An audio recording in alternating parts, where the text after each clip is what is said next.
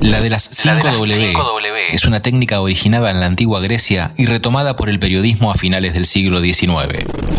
Consiste en la presentación clara y ordenada de un mensaje sobre la base de la respuesta a cinco interrogantes. ¿Qué? ¿Quién? ¿Cuándo? ¿Dónde? ¿Por qué? Científicas y científicos del CONICET La Plata responden, las 5W sobre sus trabajos de investigación. Podcast.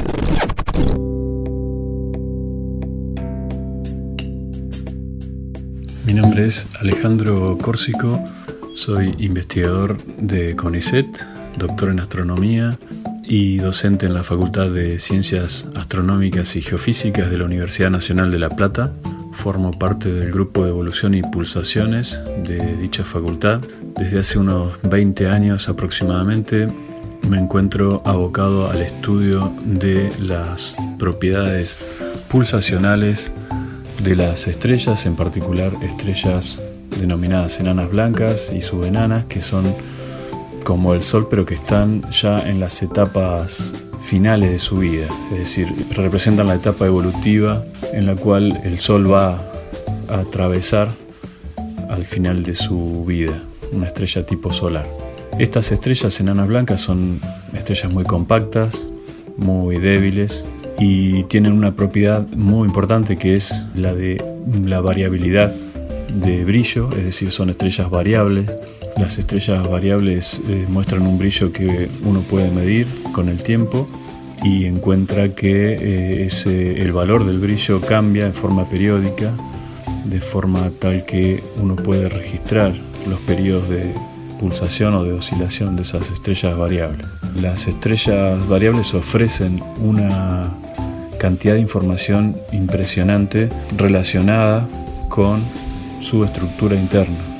Esto es, cualquier sistema físico que uno pueda estudiar, cuando uno estudia cómo vibra, cómo oscila ese sistema físico, puede conocer, puede inferir información de su estructura, su composición química, su estructura, etc.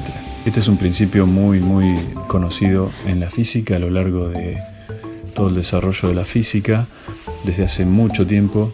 Es el mismo principio que usan los sismólogos terrestres para conocer la estructura interna de la Tierra, estudiando los sismos. Bueno, en el caso de las estrellas, la disciplina se denomina astrosismología. Cuando se aplica al Sol, se denomina heliosismología. En mi caso particular, podría decir que hago astrosismología de estrellas enanas blancas y otras clases de estrellas también, pero en particular las enanas blancas. Básicamente lo que hacemos es estudiar los periodos de oscilación de esas estrellas que se pueden medir. Las miden eh, en general otros colegas, equipos de observadores que se dedican a, registrar esas variaciones de brillo y a encontrar los periodos de oscilación. Y en nuestro grupo de investigación lo que hacemos es comparar esas oscilaciones, esos periodos de oscilación de enanas blancas con modelos teóricos a los cuales los hacemos también pulsar en la computadora y esa comparación nos permite encontrar lo que llamamos modelos astrosismológicos, que son modelos estelares teóricos que reproducen con mucha precisión los periodos de oscilación que se miden, que se observan. Es la comparación de la observación con la teoría, básicamente. Desde hace mucho tiempo, desde hace muchos años, unos 20 desde que terminé mi tesis doctoral, estoy dedicado a, este tema, calculando oscilaciones y haciendo estudios astrosismológicos de muchas estrellas enanas blancas. Y actualmente hemos logrado conformar un grupo muy importante de investigadores, los cuales han desarrollado distintas subáreas en el tema del origen, evolución y pulsaciones de enanas blancas y entonces eh, hemos logrado hacer muchas investigaciones en las cuales eh, podemos deducir la estructura interna, la composición química, la masa, la temperatura, etcétera, de eh, muchas estrellas enanas blancas a partir de sus pulsaciones. Las pulsaciones estelares son como una ventana para los astrónomos nosotros como astrofísicos nos asomamos a esa ventana y vemos el interior de, las enanas blancas, en este caso.